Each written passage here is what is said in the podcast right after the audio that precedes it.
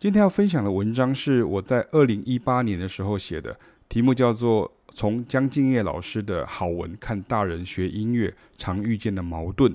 也就是欣赏跟操作之间的落差。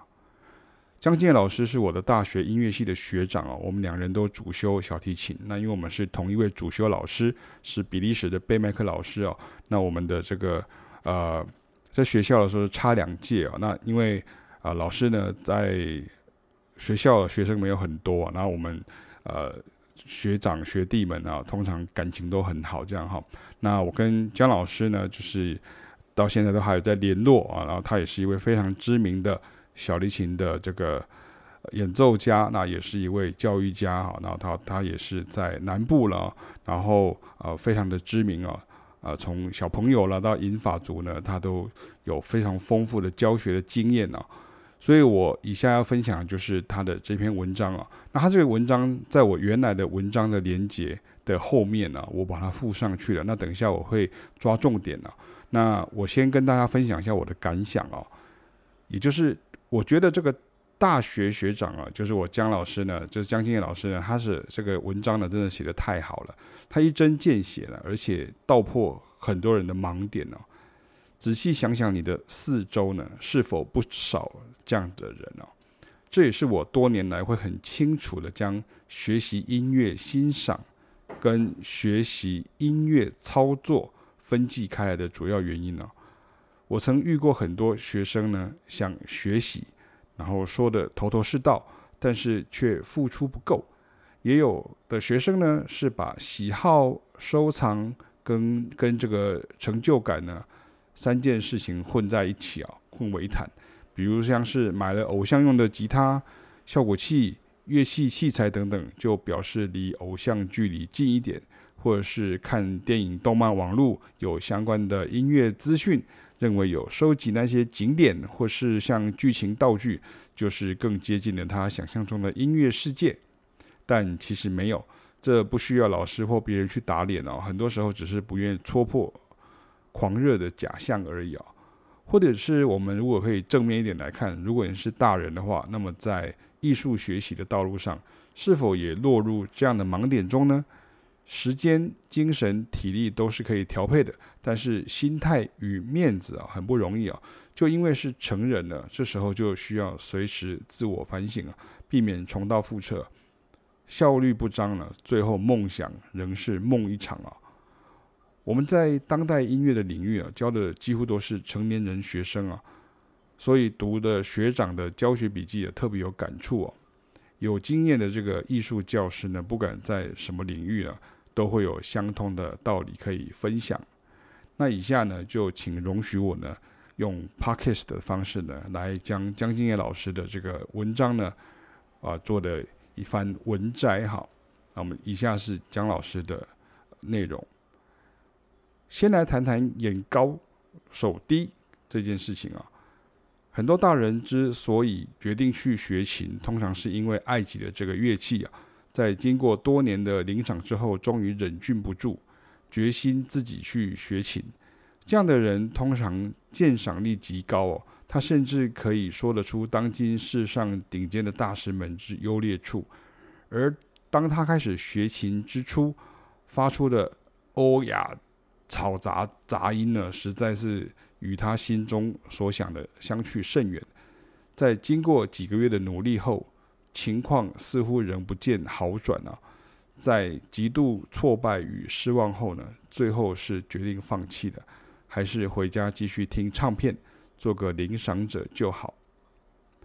拥有好的欣赏能力可以帮助我们进步，但过多的鉴赏能力会对自己要求过苛。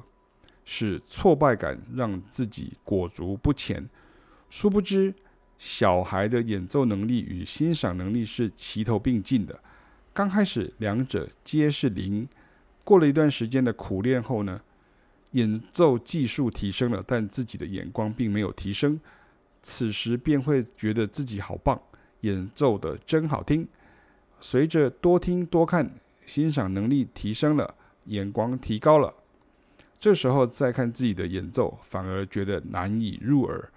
这时呢，再赶紧拼命练习，技巧又提升了，又再次感到自己演奏的很棒，有成就感。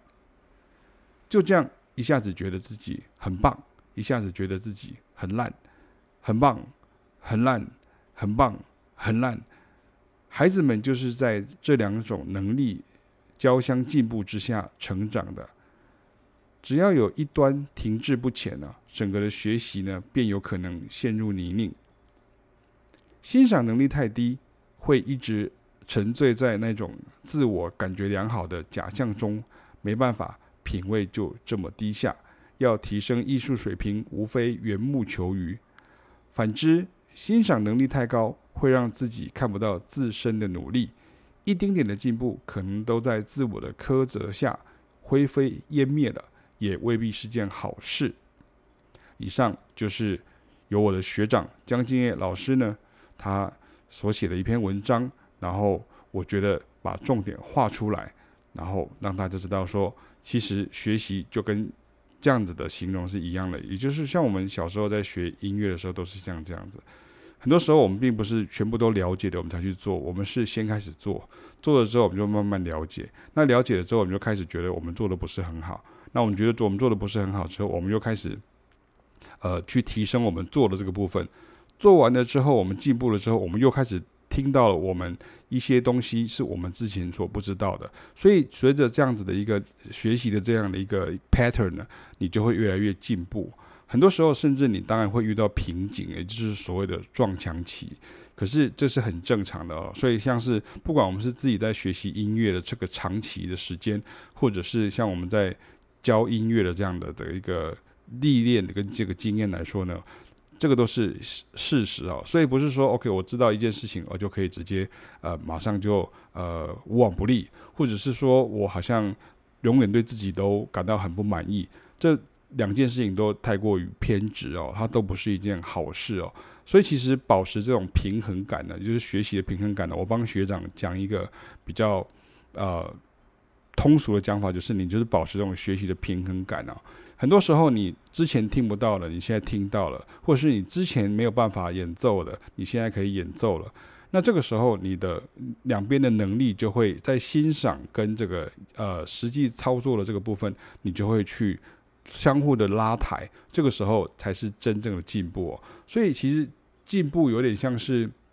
我不晓得大家有没有看过那种以前那种高空特技那种马戏团那种空中飞人，他们不是会骑着一辆这个单轮车，然后走在这个钢索上面，或者是他们甚至就直接就走在钢索上，然后他们就会拿着一根很长的这样的一个呃平衡杆嘛。其实那个杆子就是平衡杆。那这个时候你的这个呃欣赏能力。就是你的呃这个平衡杆的左边，那你的这个呃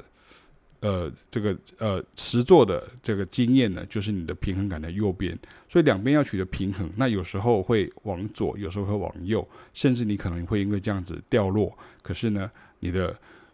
呃顺利的的这个过程呢，其实就会慢慢的随着这两者之间呢获得一个平衡之后呢，你就会慢慢的进步了。这才是学习音乐的真相哦。并不是说，OK，学习是快乐的，快乐的学习的，有都没有压力，无压力的学习，然后学习的这个呃呃